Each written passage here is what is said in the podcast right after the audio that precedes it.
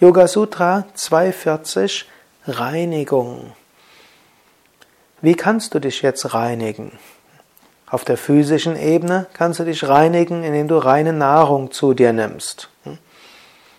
Obst, Gemüse, Salat. Du verzichtest auf chemische Zusatzstoffe, Konservierungs-, Geschmacks-, Aromastoffe. Du verzichtest auf Nahrung, die unnatürlich ist.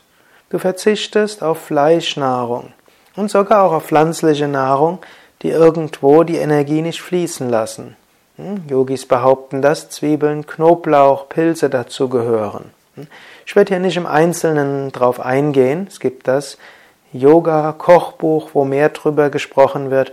Du findest auch eine Menge von Artikeln über Ernährung, wenn du auf unsere Seite gehst www.yoga-vidya.de und als Stichwort in die seiteneigene Suchmaschine Ernährung eingibst. Aber vieles dürfte dir ja auch klar sein.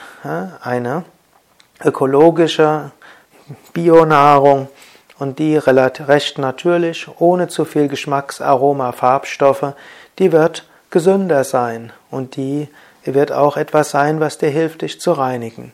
Asanas, die Körperübungen aus dem Hatha Yoga reinigen dich.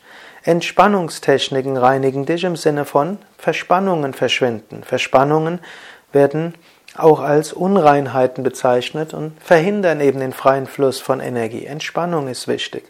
Pranayama, Atemübungen, reinigen den physischen Körper, reinigen auch den Prana-Körper, also fließt Prana mehr.